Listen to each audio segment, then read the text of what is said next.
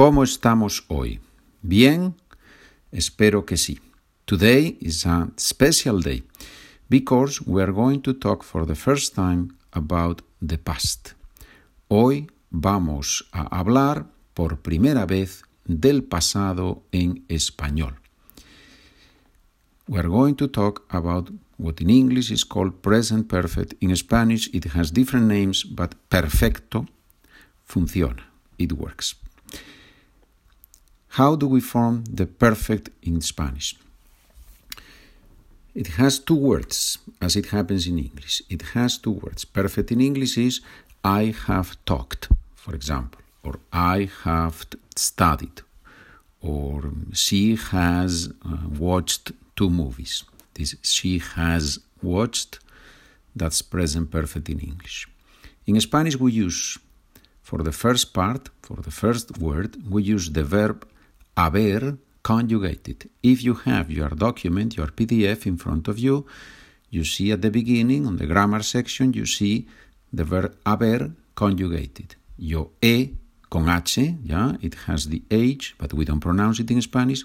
Yo he, tú has, el ha, ella ha, usted ha, always the same. El, ella, usted always have the same conjugation, the same form. Nosotros nosotras hemos, vosotros, vosotras habéis, ellos han, o ellas, o ustedes han. Second part is the verb with a special ending. In the case of the AR verbs that we are going to see today, we drop the AR from hablar, we drop the AR as we always do, and then we replace it with ADO, A-D-O. And it's the same for masculine and feminine, singular and plural. So, as you have in front of you in your document, I have talked, yo he hablado. You have talked, tú has hablado. If it's plural, they have talked, ellos han hablado. The first word changes because we conjugated the verb haber, but the second word, the past participle, is called participio, past participle in English, that word doesn't change. It's always ado for regular AR verbs, which are the verbs that we're going to see today. When do we use the present perfect? It works very similar in Spanish and English, so if you know English very well or you are a native speaker of English, no problem for you. Usually it comes it comes with connectors with time words like today, hoy, this week, esta semana, this month, este mes, this year, este año, already, ya, not yet, todavía no, up to now, hasta ahora. You have the list there. And what we are going to do, as usual, we are going to practice it with sentences so you see how it works in a conversation, in real language. The idea is that present perfect has always some type of connection with the present, right? If I say, Have you watched the movie? That means that I want to talk about the movie. I know it's in the past because you watched the movie yesterday or two weeks ago, but I bring it to the present, and that's why I say, Have you watched? Okay. Today I have talked to a lot of people.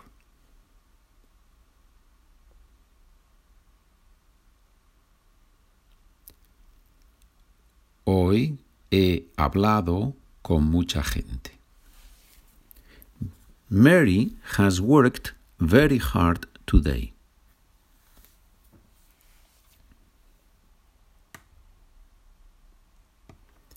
María ha trabajado mucho hoy.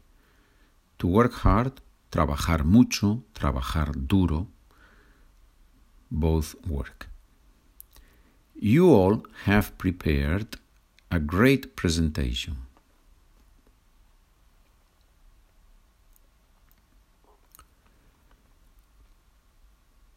Ustedes han preparado una gran presentación o una presentación muy buena. My boss has looked at the emails.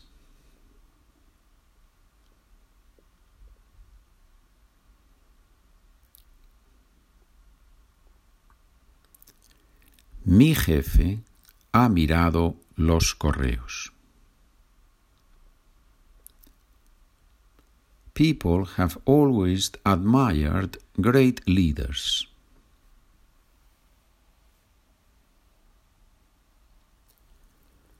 La gente ha admirado siempre a los grandes líderes. This year, my wife and I have traveled a lot.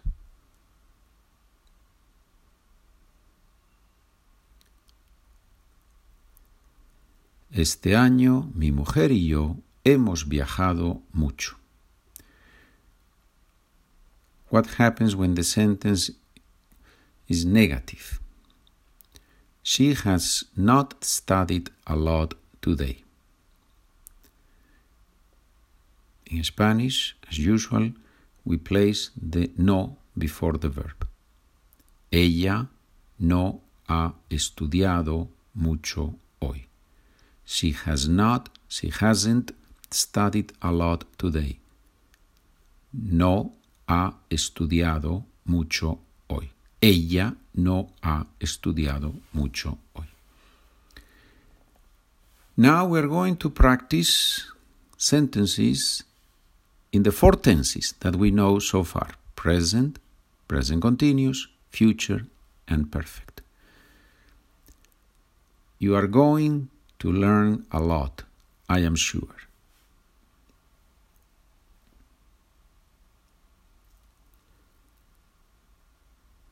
Vas a aprender mucho, estoy seguro. My sister is learning a lot right now.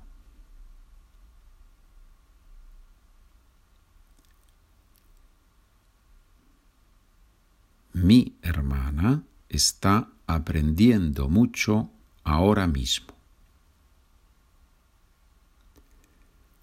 I have not passed the exam, unfortunately.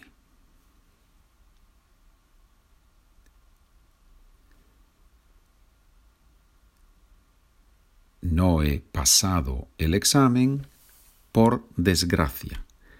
Unfortunately, por desgracia. Can we say desafortunadamente? Yes, we can say desafortunadamente, but I think most, most native speakers prefer to use por desgracia. Literal translation by disgrace, but I don't think I don't think in English, as far as I know, I don't think in English you say by disgrace. I have not passed. I have not passed my exam. No, I don't think so. Okay, next sentence we try to learn a little bit every day.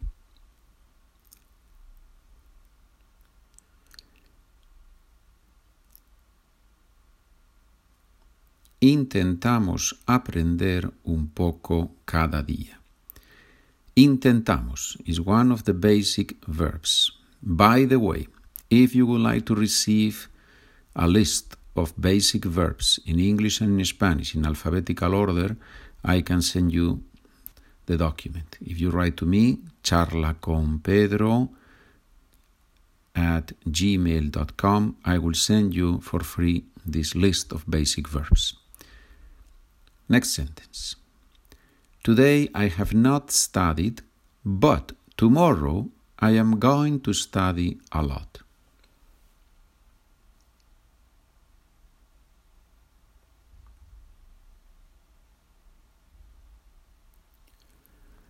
Hoy no he estudiado, pero mañana voy a estudiar mucho. That's real language. We use first present perfect. Hoy no he estudiado, but in the second part, in the second sentence, we use future. Pero mañana voy a estudiar mucho. Now we're going to do some questions that have present perfect. Okay? Have you listened to the teacher?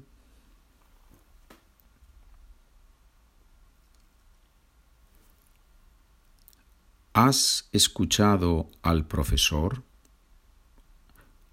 ¿O has escuchado a la profesora? Has your friend taken his medicine?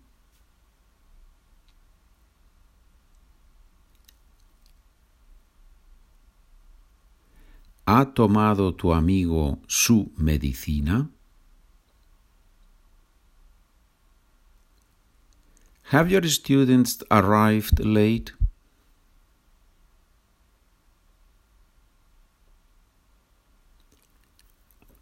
¿Han llegado tarde tus estudiantes? Has your mother ever played lacrosse?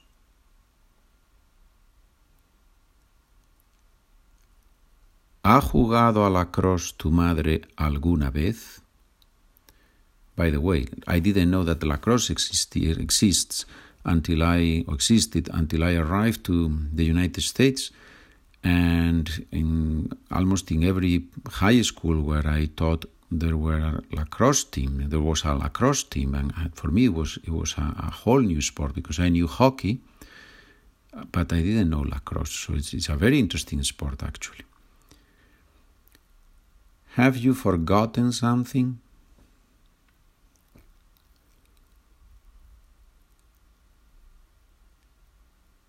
¿Has olvidado algo? Very well. So, today was an introduction to present perfect. We have seen the regular AR verbs in present perfect. We have practiced a little bit past, present, future. Obviously, we will continue with present perfect with other verbs and reviewing, as always, reviewing almost everything we have seen so far. Estupendo, señores. Ahora pueden practicar con frases en el presente, en el futuro y en el pasado. Continuaremos trabajando. We will continue working. Buena suerte con todo. Good luck with everything. Estamos en contacto. Adiós.